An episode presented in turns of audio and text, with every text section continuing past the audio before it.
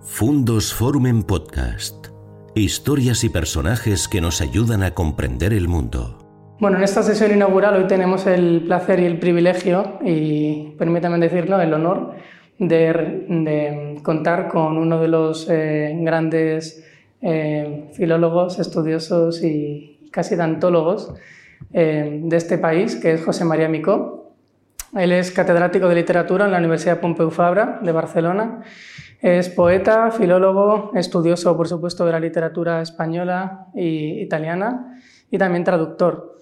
Ha realizado ediciones y traducciones de autores muy diversos de la Edad Media eh, italiana y, renacentista, como por ejemplo Ariosto, el propio Dante, pero también eh, Petrarca. Ha eh, realizado ediciones pues casi hoy en día, a día de hoy, canónicas de autores de los siglos de oro españoles, como Cervantes, como Quevedo, como Góngora, como Mateo Alemán, y también ha estudiado pues, autores contemporáneos como Pérez Ferrer, entre otros. recibió el Premio Nacional de Traducción en 2006 que otorga el Ministerio de Cultura de España y también el mismo año el premio homólogo en Italia de, traducción. Y en 2019 publicó la última traducción hasta la fecha de la Divina Comedia, publicada por la editorial Acantilado, eh, que se ha convertido pues, en una de las más alabadas por la crítica y también por el público, bien acogida por los lectores y bien acogida por los críticos y filólogos, con lo cual pues, eh, es, como les digo, un privilegio poder contar con él porque eh, además es la edición y es la traducción que hemos utilizado los comisarios de la exposición para, para manejarla y por lo tanto la que van a poder ver en los textos de la exposición si finalmente la visitan. Bueno, José María Mico no solamente es el filólogo, estudioso, traductor y editor, sino que también es poeta y en ese sentido ha publicado seis libros de poesía. Y además tiene un dúo musical con, eh, que se llama Marta y Mico, en el cual pues, eh, realizan eh, bellísimas composiciones, pone música a muchos de los poemas. Me comentaba que todavía no la Divina Comedia, quizás eh, es pronto, pero quién sabe si en algún momento podremos disfrutar de la Divina Comedia llevada a la música. Con lo cual, sin más, les dejo con José María Mico, con su conferencia, Dante y su mundo, y espero que la disfruten. Muchas gracias. Eh, estoy contento, honrado y también es verdad que estoy emocionado porque en, estos pocos, en estas pocas semanas León es la ciudad que he frecuentado más. De manera que agradezco a Fundos, agradezco al museo, agradezco naturalmente a Carlos su presentación. Y, y, bueno, tenemos por delante un trabajo arduo, para mí sobre todo, y también para ustedes que tendrán que escucharme. Pero resumir en poco rato por qué es la Divina Comedia, el libro más extraordinario de la cultura literaria europea, como digo en el prólogo, y fíjense bien que no digo el más importante, ni, ni, el más eh, influyente, ni el más bonito, sino que digo el más extraordinario. Y efectivamente el, el libro que escribió, la obra que escribió Dante, se convirtió en la más extraordinaria de la cultura literaria europea y yo querría hablar de eso en este rato que tenemos, ¿no? Porque una obra surgida en circunstancias tan concretas, locales incluso, haya alcanzado una dimensión universal, ecuménica, que es la que siete siglos después nos reúne aquí. Decía Borges que los centenarios son 99 años olvidadizos y un año de liviana atención. Yo publiqué mi traducción sin pensar en el centenario en el año 2018, a finales del 2018, y luego ha venido un centenario dantesco que todos recordamos. Y han salido nuevas traducciones. De hecho, hay, después de la mía, alguna traducción más al castellano de la, de la Divina Comedia. Es el efecto un poco perverso de los centenarios. Aquí tengo un amigo que eh, trabaja conmigo sobre Góngora, es un autor que no ha tenido centenarios en estos años. Nosotros nacimos por el 60 o así, 61, y esperamos estar vivos en el 27, pero es un autor que no ha tenido centenarios. En cambio hay otros cuyos centenarios los impulsan de algún modo. Pero los grandes autores son aquellos que no necesitan un centenario para seguir viviendo, para sobrevivir. Dante es uno de esos. Pues bien, vamos a ver, voy a intentar que veamos porque es el libro más extraordinario de la cultura literaria europea. Creo que lo es por varias razones que intentaré glosar o desglosar las dos cosas hoy. Uno, por la ambición de la empresa. Esa es una de las razones que me parece a mí más extraordinaria. La ambición de la empresa. La idea de crear una obra como esta, una obra tan ambiciosa como esta. Otra razón de esa condición extraordinaria de la comedia son las circunstancias de su redacción. Las circunstancias en las que Dante la escribió. Otra tercera, una tercera razón es la invención de una forma y de una estructura. La cuarta razón para mí es la desazón moral de los personajes y en particular de su protagonista. Y hay otra que, de la que a veces nos olvidamos, pero que no hay que olvidarse cuando hablamos de grandes obras poéticas del pasado, por la música de sus casi 15.000 endecasílabos.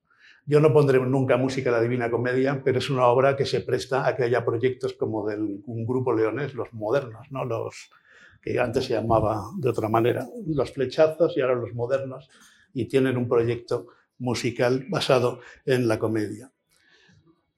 Bien, y eh, vamos allá, por tanto, voy a intentar explicar en estos puntos. El primero, ya he dicho, era la ambición de la empresa, pero antes haré una pequeña digresión, quizá necesaria, diré, como verán, muchas veces Divina Comedia, ¿no? pero hay que recordar que el, único título que Dante le puso no decía nada de divina. El nombre, el título que Dante escogió para su obra era simplemente comedia.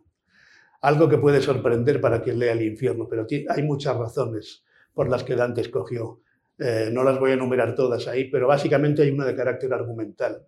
La comedia de Dante empieza mal en el infierno y termina bien en el paraíso. Por tanto, es un itinerario argumental contrario al de la tragedia. Pero además de eso, hay un tópico de modestia incorporado en el título. Dante la llama comedia porque no puede competir con la alta tragedia de la épica antigua y particularmente de la Eneida de Virgilio. Virgilio mismo dice en la comedia de Dante, mi alta tragedia. Por tanto, frente a la alta tragedia, la baja comedia, un tópico de modestia. Y luego hay razones también estilísticas, incluso lingüísticas. No se usa el latín, no se usa en registro elevado, sino que se usa un registro dialectal, que no podemos llamar ni siquiera italiano porque no existía. Dante usa el florentino, un dialecto al que le da una gran importancia. Bien, no importa si la llamamos divina, así la definió Boccaccio y un eh, espabilado editor del siglo XVI, en el, año 1555, añadió, antepuso ese término, la divina, que luego se ha incorporado a la tradición. Por tanto, uno es el nombre tradicional, la Divina Comedia, y otro el, el nombre auténtico, el título auténtico que Dante pensó para su obra. Bien, la ambición de la empresa. Eh, pocas veces se puede definir eh, un libro como la obra de una vida de su autor. Y a pesar de que Dante escribió muchísimas cosas más, miles de páginas de otro tipo, algunas acabadas y otras inacabadas, pero escribió muchísimas cosas más. A pesar de eso, la comedia, la Divina Comedia, es eh, la obra de su vida. Al final de la vida nueva, la vida nueva es una pequeña, una breve narración sentimental de carácter autobiográfico en que cuenta su amor por Beatriz, con cosas reales y muchas naturalmente inventadas o mistificadas o convertidas en literatura. Y es muy interesante lo que dice tanto al principio como al final. Nos ayudará a entender un libro tan complejo como la comedia. Al principio dice que se vieron cuando él tenía nueve años y ella casi nueve. Luego dejaron, no se vieron durante nueve años y nueve años después se volvieron a ver. Ya están los números aquí que luego veremos que son importantes. Pero lo que me interesa ahora es, a propósito de Beatriz, que será una de los, uno de los personajes que estructura la comedia de Dante, que dice, todos la llamaban Beatriz, aún sin saber cómo se llamaba. Esto me importa que lo entendamos para, para comprender la dimensión mítica que tienen los personajes femeninos en la época, no solo de Dante, y no solo para Dante, para los trovadores antes, para Petrarca después. Por tanto, eh, a veces lo digo un poco provocativamente, es más difícil enamorarse de una señora que se llame Manuela o Ramona que de una señora que se llame Beatriz o Laura, por ejemplo. Por tanto, eh, con perdón de las Manuelas o Ramonas que puede haber aquí, pero también habrá Beatrices y Lauras, espero. Por tanto, Beatriz para Dante no solo es una mujer de carne y hueso, que efectivamente existió, que se casó con otro, que murió, sino que es un símbolo, representa una serie de cosas que a Dante le interesan mucho, por tradición literaria, pero también por pulsión personal. Por tanto, la figura de Beatriz. Y al final de ese mismo libro, de ese mismo librito que se lee en una tarde, pueden leerlo hoy o mañana si quieren, al final, en el último fragmento de la vida nueva, dice otra cosa que es muy interesante. Y dice, ya no hable más de esta bendita, y no quiero decir nada más hasta no tener el conocimiento, las fuerzas, se puede entender de varias maneras, porque un día quiero decir de ella lo que no se ha dicho nunca de ninguna. Y parece, esto que parece una amenaza, es en realidad la, primera manifestación de un proyecto de la gran obra de su vida que iba a dedicar de un modo u otro a esa misma Beatriz, que ya no es solo una mujer, sino que representa también, por ejemplo, la sabiduría. Por tanto, es un proyecto, la comedia de la que vamos a hablar aquí, y que recoge todo el mundo de Dante, como veremos, es un proyecto que empieza, o que Dante ya tiene en la cabeza en torno a 1293, 1294, que es cuando escribe y se difunde la vida nueva. Después se dedicó a otras cosas, a otras obras. Y entre otras cosas lo que quiso fue formarse desde un punto de vista filosófico para llegar un día a ese punto que él había prometido en que sería capaz de escribir sobre ella lo que no se había dicho de ninguna. Si pensamos que el paraíso lo escribió poco antes de morir, tampoco es que viviera mucho, pero murió a los 56 años, pero escribió el último verso del paraíso pocos días o pocas semanas antes de morir. Antes de morir. Tanto es así, aunque en algunas de las informaciones que han llegado puede que haya algo de mistificación, que no encontraban los últimos versos del paraíso hasta que milagrosamente durante el sueño, una vez muerto Dante, se apareció a uno de sus hijos y le dije y le dice, lo dejé en un cajón allí guardado, si lo buscas lo encontrarás. Bueno, esto forma parte más bien de la leyenda dantesca que muy pronto Dante se convirtió más en un santo y por tanto algunas de sus biografías son agiografías capaces de contener prodigios como esto. Pero en cualquier caso lo que me importa es que fue el proyecto de toda una vida. No lo empezó tempranamente, pero muy pronto empezó a pensar en él. El segundo punto de esta condición extraordinaria de la comedia, las circunstancias de su redacción. Aquí intentaré ser también muy breve porque podríamos estar mucho tiempo y además hay historiadores en la sala que conocen bien el contexto. Dante tuvo una breve intervención política en realidad, por tradición familiar y por otras razones de estrategia social, eh, y hablándolo además o tratándolo con su hermano, parece que les convino entrar en política, cosa que no era fácil en aquel momento, había que entrar en un gremio. Él se inscribió en el gremio de los farmacéuticos y especieros, cosa que sorprende mucho, pero que se puede entender por diferentes razones, aunque hay alguna eh, explicación que tiene que ver con su posible vocación pictórica o artística, ¿no? porque era donde, estaban los maestros de pintar que molían los colores ¿no? y, y, por tanto por esa relación casi química con la pintura se inscribió en ese gremio que tenía poco que ver naturalmente con, con la tradición familiar. Pero lo que nos importa a nosotros es que Dante tuvo la desgracia, pero bueno, en fin, a cada uno le toca la vida que le toca, de vivir en, el momento más convulso de la política italiana y en particular la florentina. En aquel momento en que eh, las ciudades eran como ciudades-estado, se llama, la Italia de las ciudades-estado, todas estaban en guerra con los otros y en un contexto más amplio había una gran disputa entre los güelfos y los gibelinos, lo habrán oído más de una vez. Los güelfos eran partidarios del Papa, los gibelinos partidarios del emperador. Y esos son los dos poderes que estaban en contraste en la época. En la Toscana, bueno, en la Italia y particularmente en la Toscana, esos dos, eh, esos dos bandos a veces se alternaban en el poder. Había ciudades que eran feudos güelfos y ciudades que eran feudos gibelinos. La situación de Florencia fue la más compleja posible, porque hubo unos pocos años en que gobernaron los gibelinos que consiguieron echar a los güelfos. Entre los güelfos que tuvieron que salir está Brunetto Latini, el maestro, el maestro de Dante, de los años de la infancia de Dante.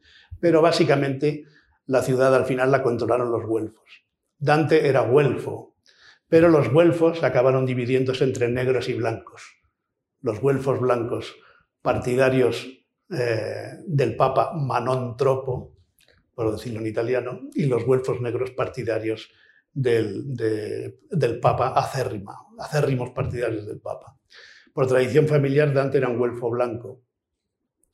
Es decir, papista manontropo, pero además sus ideas políticas acabaron siendo casi las de un gibelino. Parecía un gibelino partidario del emperador. De hecho, escribió un tratado, Monarquía, que es un tratado políticamente muy avanzado. Hoy quizá no pondríamos esa palabra para traducirlo, porque habla de otra cosa en realidad pero allí intenta eh, definir por qué hay que limitar el poder del papado y por tanto es un libro antipapal en realidad que va contra el gobierno del papado.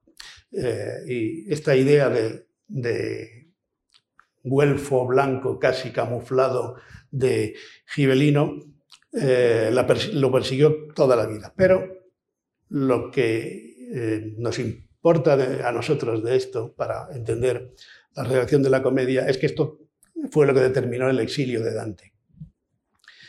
Durante unos pocos meses él tuvo eh, responsabilidad política en el gobierno de la ciudad de Florencia, en el Consejo de Ciento y también en los priores, en distintos momentos, tomó algunas decisiones muy duras que acabaron perjudicando, por ejemplo, amigos muy estrechos como Guido Cavalcanti por, por un deseo de igualdad y acabó enfrentándose a al Papa directamente o indirectamente a él a través de los legados del Papa y de los enviados del Papa.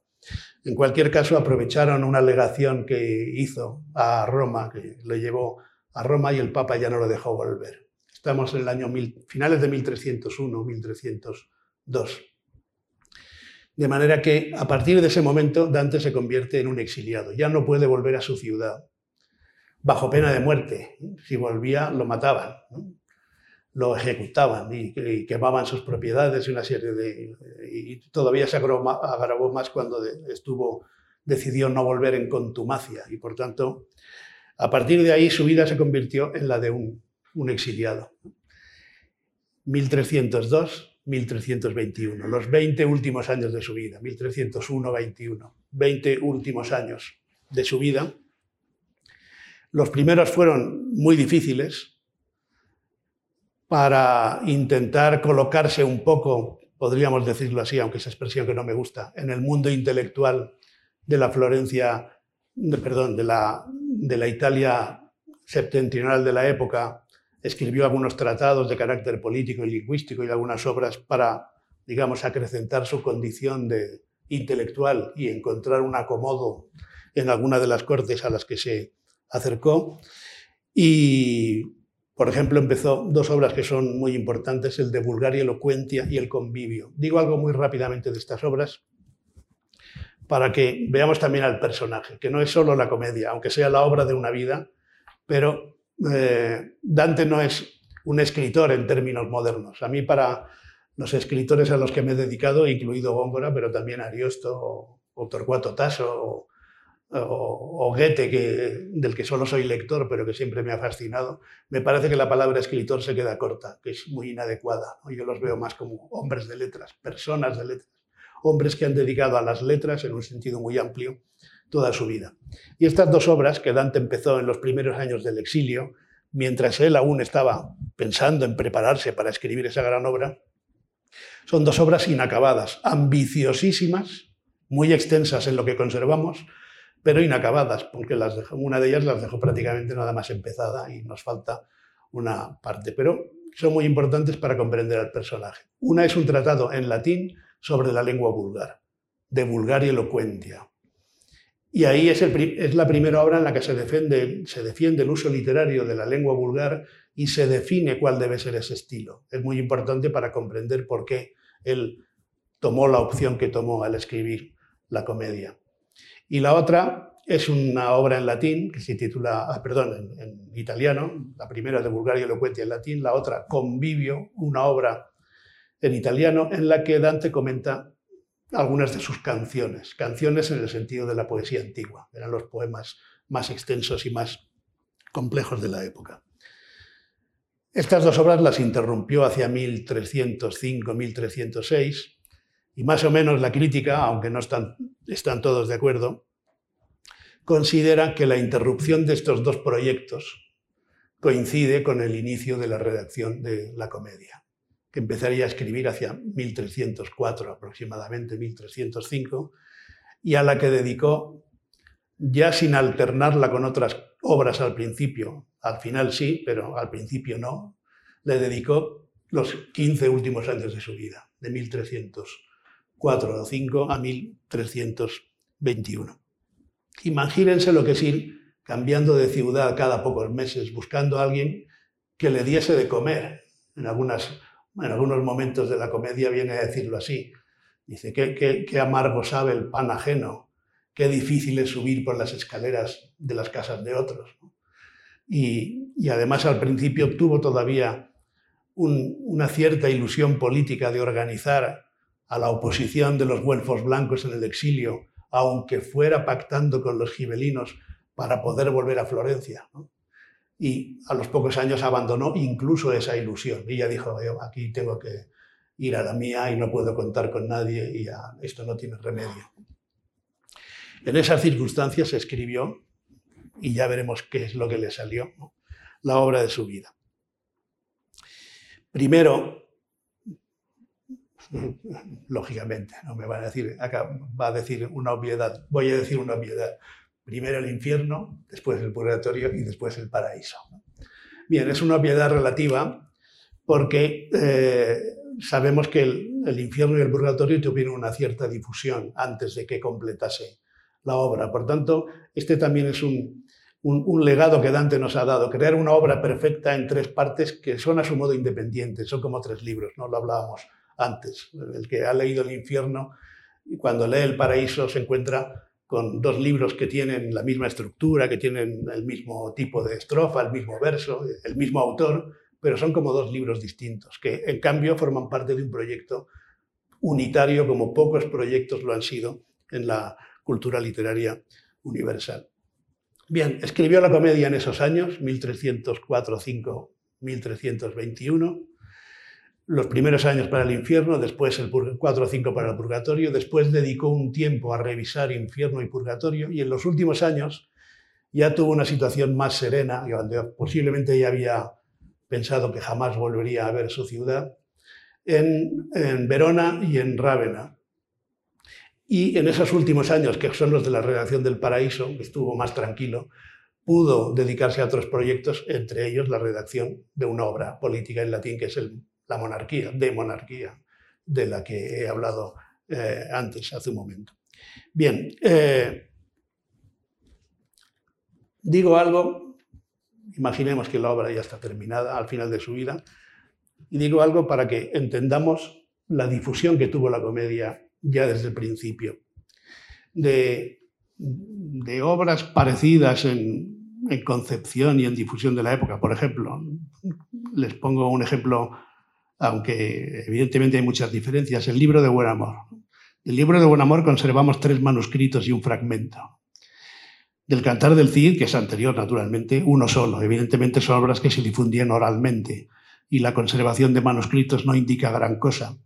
Pero si nos vamos a otra obra mm, parecida de gran difusión, no solo en su ámbito, sino en media Europa, como el Román del Arroz, eh, Ahora hablo un poco de memoria, tendría que repasar mis apuntes de estudiante, pero creo que el román del arroz se difundió en unos 150 manuscritos, o máximo 200. ¿Saben ustedes cuántos manuscritos de la Divina Comedia se conservan hoy en día de los siglos XIV y XV? 800 manuscritos. Conservamos 800 manuscritos de la Divina Comedia, de una obra en lengua vulgar de carácter poético, que no es un tratado enciclopédico de difusión del conocimiento. 800 manuscritos, se copió como, en fin, como los misales, como los evangelios, como algunas obras de la antigüedad, en talleres de, distintos lugares, eh, manuscritos de lujo, manuscritos menos lujosos, los mejores iluminadores de la época ilustraron la comedia, los mejores copistas se dedicaron a copiarla. Que hoy tengamos 800 manuscritos de la Divina Comedia indica una difusión tempranísima y profusa por Italia y por otras partes de Europa como no ha tenido ninguna otra obra eh, de ese tipo. Bien, decía, eh, en primer lugar la ambición de la empresa, en segundo lugar las circunstancias de la realización. Ahora vamos a un punto que es también interesante, pero eh, y que también intentaré resumir con pocas palabras. La invención de una forma y de una estructura. Supongo yo que esto es el ideal de todos los creadores, crear una forma una estructura que eh, nunca son perfectas, porque si preguntásemos aquí a cada uno de ustedes qué obra consideran perfecta, si lo pregunto así, unos dirían una, obra de arte, una, es decir, un cuadro, otros dirían una escultura, otros dirían una sinfonía, otros dirían una obra literaria. Pero aunque lo concentrásemos en obras literarias en concreto, eh, sería difícil ponerse de acuerdo en ¿Dónde está la perfección de la literatura? Nosotros, bueno, yo y algún amigo por ahí, le hemos visto en algunos sonetos de Góngora, por ejemplo, ¿no? La forma es perfecta. Pero esa perfección es una ilusión en realidad. No se puede decir categóricamente que una obra es perfecta o es imperfecta. Eso es una, tontería en realidad. Lo que los artistas buscan y aquello que hace grandes a los artistas es crear la ilusión de la perfección. Por eso un soneto en buenas manos es un objeto perfecto, que puede crear la ilusión de la perfección, tiene además el peso de la tradición. Yo creo que el, gran acierto de Dante fue precisamente eso. Hoy vemos la Divina Comedia y nos parece como una, catedral gótica, tantas veces se ha dicho, ¿no? que tiene una estructura perfecta, que se sostiene, etcétera, etcétera, porque es una creación que nos da la ilusión de, de la perfección. ¿Cómo la buscó Dante esa perfección? A mí a veces me gusta eh, decir, por ejemplo, El Quijote, ¿no? Es una obra maravillosa. Yo no sé si la palabra perfecta es la que más le cuadra, ¿no? Porque hay dos tipos de obras maestras. Las que nacen un poco por casualidad, no digo por casualidad, pero que aquellas en las que el autor cuando escribe la primera línea no sabe lo que va a hacer a continuación. Y pongo un ejemplo. En un lugar de la Mancha de cuyo nombre no quiero acordarme, no mucho tiempo que vivía, un hidalgo, etcétera, etcétera. Cuando Dante escribe eso, no, ah, perdón, cuando Cervantes escribe esa línea, no sabe exactamente qué va a ser esa obra que está escribiendo. De hecho, cambia de idea varias veces. La segunda parte está influida por la primera y por los acontecimientos que hay en medio. Por tanto, es una obra, el Quijote es una obra genial que es resultado de una serie de improvisaciones geniales, de problemas que Dante, perdón, que Cervantes va solucionando. En cambio, y esto me llamó mucho la atención cuando me puse en serio en la traducción. Dante sabía, cuando escribió el primer verso, sabía cuál iba a ser el último. Sabía, sabía cómo iban a terminar el infierno, el purgatorio y el paraíso, con la misma palabra, stelle. Sabía el espacio que iba a dedicar a cada uno de los cantos. Todos tienen en torno a 140, 150 versos como mucho. Sabía que iban a ser 100 cantos. Sabía que de esos 100 cantos tendrían tres partes también homogéneas. entre la extensión del purgatorio y la extensión del paraíso, solo hay tres versos de diferencia, es decir, un terceto. Todos tienen en torno a 4.400, 4.500 versos. Multipliquen eso por tres. Por tanto, Dante en su cabeza tenía ya una estructura muy controlada desde el principio que fue llenando de esos versos prodigiosos que llenó. Y en algunos momentos dice, bueno, es hora de acabar al final del purgatorio. ¿no? Se va acabando ya el tiempo y tengo que pasar a otra cosa, porque efectivamente tenía un esquema muy simétrico en su cabeza.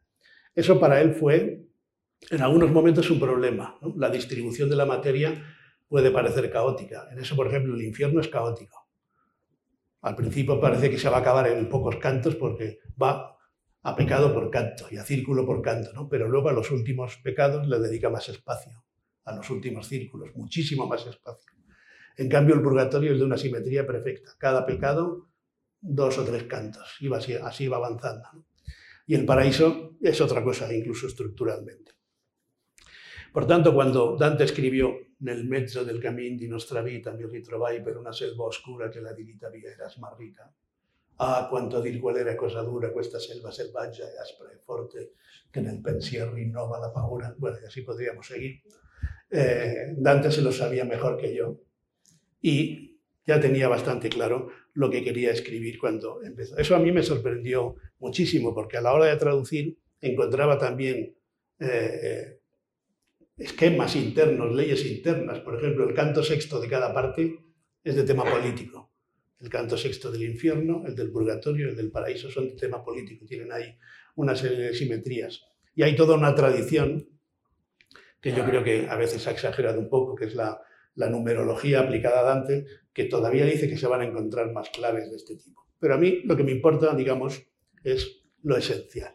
Inventó una estructura de 100 cantos, ya el número es perfecto en sí mismo, el, infierno tiene 34 porque el primer canto del infierno es como el prólogo general, pero es, para entendernos, 1 más 33 más 33 más 33. El infierno 34 cantos, el purgatorio 33, el paraíso otros 33. La suma da 100, número perfecto.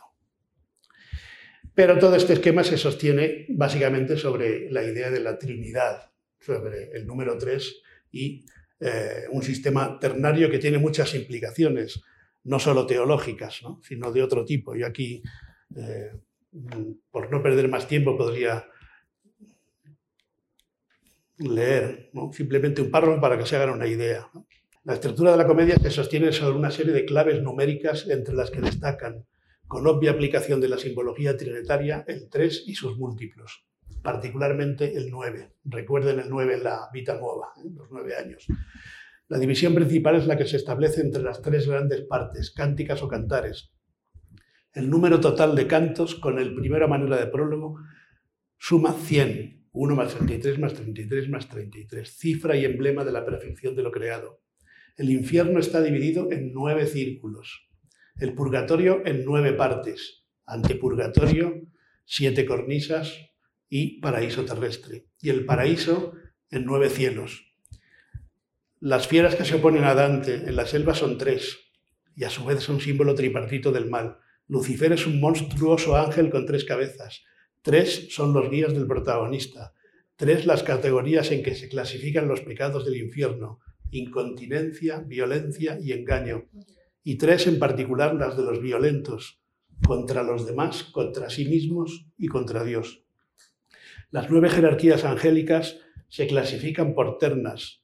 También son tres los grupos en que pueden organizarse los espíritus en que se encuentran en el purgatorio, pues representan tres modos distintos de hacer un mal uso del amor por los bienes terrenales. Bueno, luego añado una frase que es un poco hiperbólica. No sería difícil triplicar esta enumeración. No sé si nos daría para triplicarla, pero da un poco la idea de esta base eh, de la ley del 3, que como digo no son, eh, no tiene solo motivos teológicos, sino también estructurales, narrativos, incluso culturales. Cuando se hablaba de la morfología del cuento, nos hablaban de esa ley del 3. Cuando contamos un chiste, no somos conscientes, pero aplicamos también la ley del 3. ¿no? Hay un, caso, un segundo caso, y en el tercero viene o la variación o la conclusión. De modo que forma parte un poco de, de esquemas ancestrales. Todo esto, además de lo teológico y las otras razones, obraron en la cabeza de Dante, incluso en la invención de un verso, de una estrofa, mejor dicho. El terceto ya existía, he mencionado ahora los sonetos, por tanto, el terceto existía como parte de un soneto, relativamente, porque hoy decimos que los sonetos son dos cuartetos y dos tercetos, pero para Dante eso no estaba tan claro. Para Dante un soneto era una octava y un sexteto. Para los primeros sonetistas esa es un poco la estructura. Pero bueno, digamos que el terceto ya existía.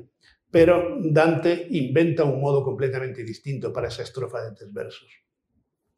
Con una rima encadenada, el primer verso y el tercero riman y el segundo anticipa la rima de la siguiente estrofa, de manera que esos versos se pueden ir encadenando infinitamente hasta que el poeta quiera Naturalmente hay que cerrar un canto con un, verso añadido para que rime con el verso central del último terceto.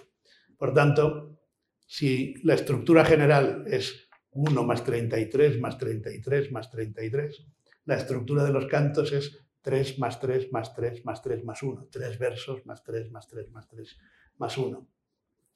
Es decir, que eh, todo eso estaba en la mente de Dante. Evidentemente, eh, la numerología tenía un peso mayor del que pueda tener hoy en el pensamiento medieval, pero yo siempre he pensado que hay a todas, eh, que a todas las razones que he enumerado hay que añadir una más, que es una razón casi compositiva. Antes no he insistido en ello para no alargarme, pero ya saben, sé que todos lo podemos imaginar, pero hoy lo tenemos todo mucho más fácil para conseguir información. Pero imagínense lo que era para Dante, aunque llevaba una parte de la enciclopedia, de la cultura literaria del pasado eh, grecolatino y de la Edad Media, los llevaba evidentemente en la cabeza, pero imaginen lo que es escribir una obra como la Comedia de Dante sin otra cosa que el recado de escribir. Y gracias.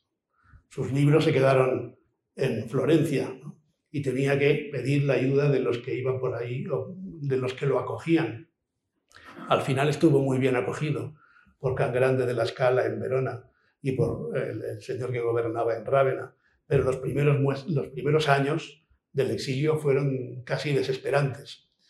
Y esto es algo que asombra. Dante llevaba su libro en la cabeza. ¿Dónde lo iba a llevar si no? Como Góngora llevaba sus sonetos en la cabeza también.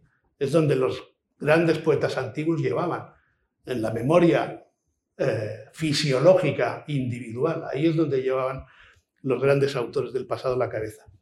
Eh, eh, en la cabeza, la memoria. Que Dante fuese capaz de construir en esas circunstancias una obra como esta es, como digo, eh, asombroso.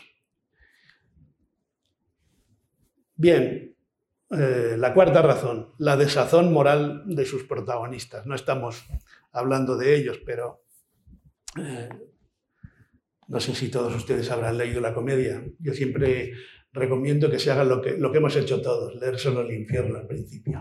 En la primera lectura basta con eso, basta y sobra, porque la comedia es un libro como el Quijote y como otras grandes obras para leer durante toda la vida. No es de esas obras de actualidad que se leen porque hay que leerlas y a la, semana siguiente están olvidadas prácticamente y no sabemos si las, si las hemos leído o no. A mí me da igual si ustedes leen la, la comedia o no la leen, si leen esta traducción o cualquier otra pero en cuanto empiecen, si la pueden leer en italiano mejor y si encuentran una buena traducción, también en cuanto empiecen verán que no la podrán dejar en el resto de sus vidas, porque ahí hay una serie de personajes que son realmente inolvidables. Y vamos a hacer el experimento aquí, pero al final, para no perder tiempo, no lo haremos. Yo en clase lo he hecho alguna vez de poner en Google Paolo y Francesca y poner el buscador, buscador de imágenes. Y más tarde o más temprano sale una grifería de diseño italiano, ¿no?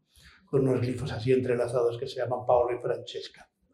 Pues bien, eh, ha eh, permeado de tal modo la cultura visual, y aquí tienen esta eh, exposición maravillosa que explica precisamente eso, la relación de Dante y de la comedia en particular en el, en el arte, pero también por la creación de personajes. Una vez dije provocativamente, y aquí lo repetiré porque creo que es adecuado decirlo, que en realidad la, Divina Comedia es una novela en verso. Es una novela.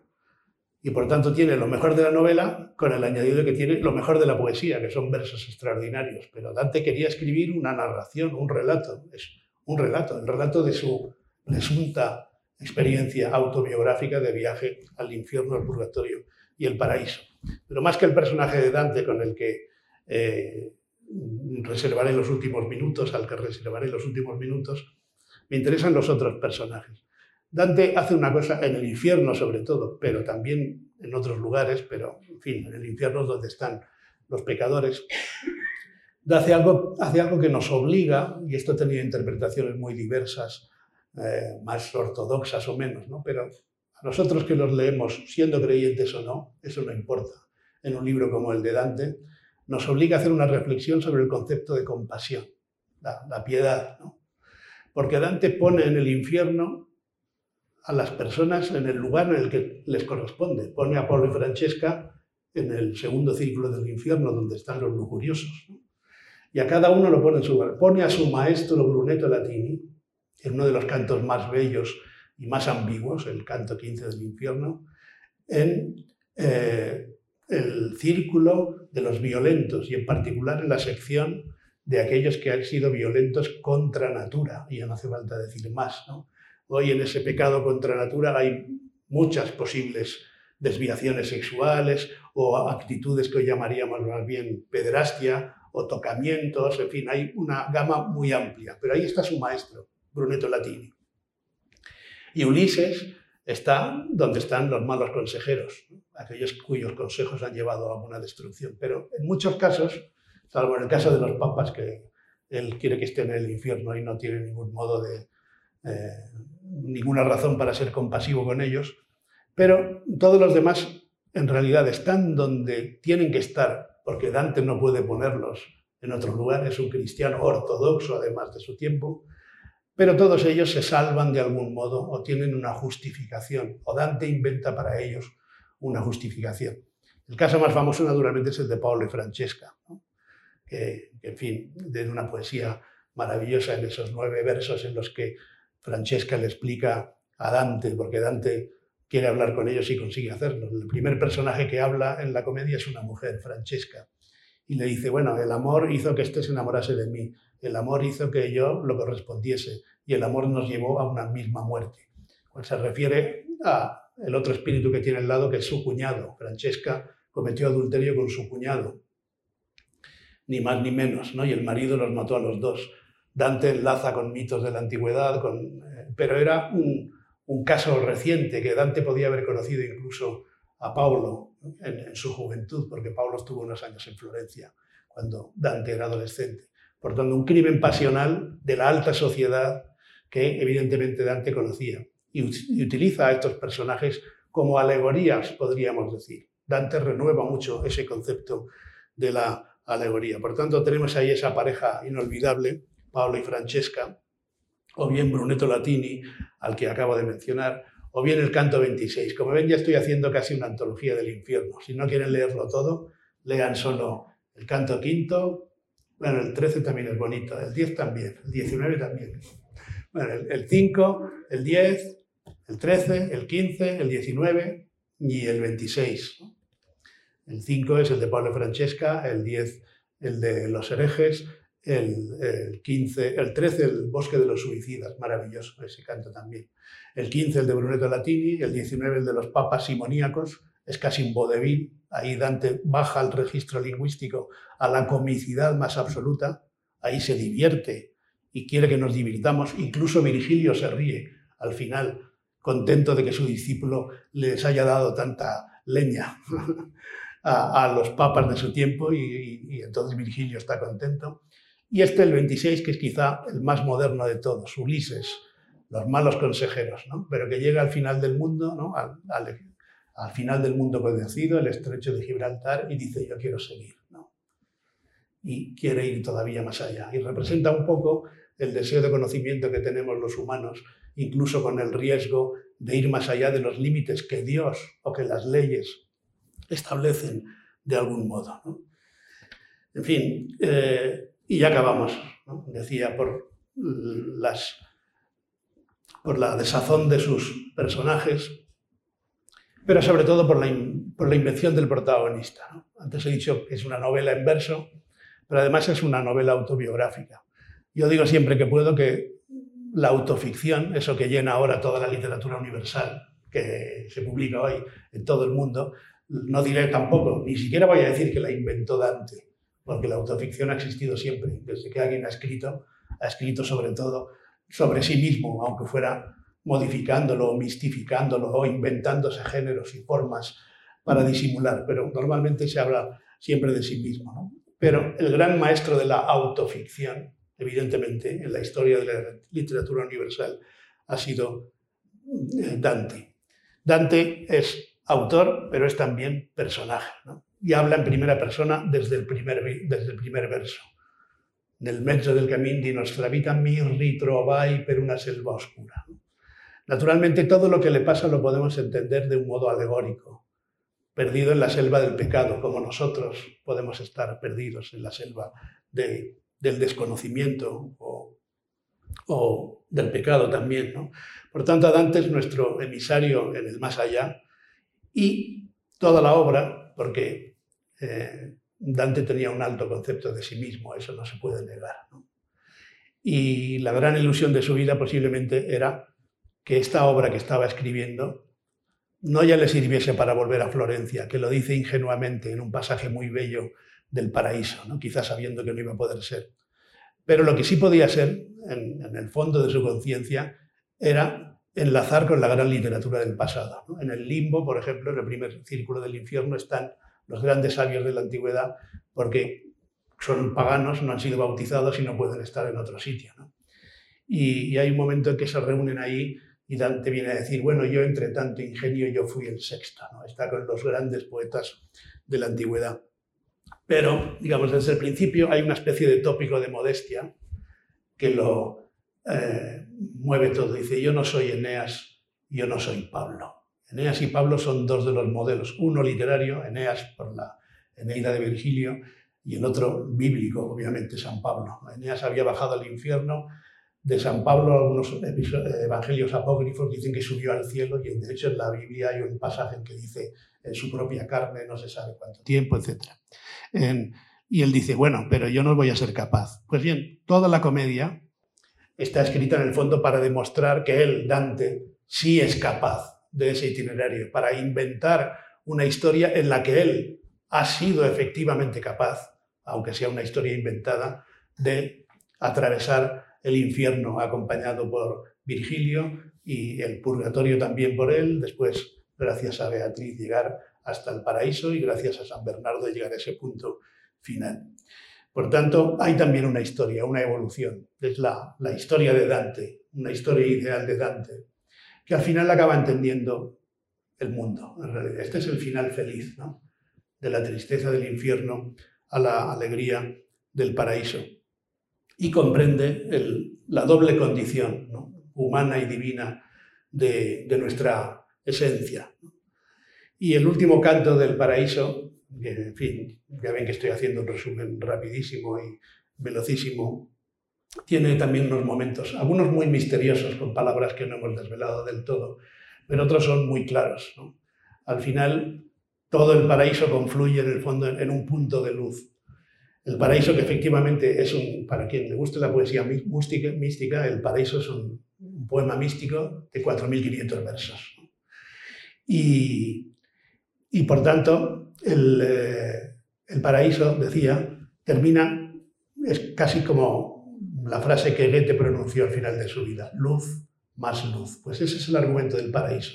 Y al final, en un punto de luz, en un punto de luz absoluta, Dante lo entiende todo. Dice, cosido con amor en un volumen, todo lo que, el universo, lo que por el universo se despliega. Legato con amor en un volumen, yo que per el universo si squaderna. Pues bien, esa comprensión final de este personaje que empieza perdido pero que acaba entendiendo, dando una justificación a su obra, cosido con amor en un volumen, todo lo que despliega el universo, es muy rápidamente explicada en su esencia. Lo que justifica por todas esas razones la condición de esta obra tan extraordinaria que Dante escribió en condiciones extraordinarias, con una estructura extraordinaria, unos versos que apenas hemos escuchado, pero que son también muchos momentos extraordinarios y algunos de ellos forman parte de la cultura eh, popular, incluso de los italianos de hoy y que se puede resumir, para decirlo distendidamente y terminar así, como un bolero muy famoso, que alguna vez habrán oído. ¿Qué es la Divina Comedia? Es la historia de un amor como no hay otro igual, que nos hace comprender todo el bien y todo el mal. Muchas gracias.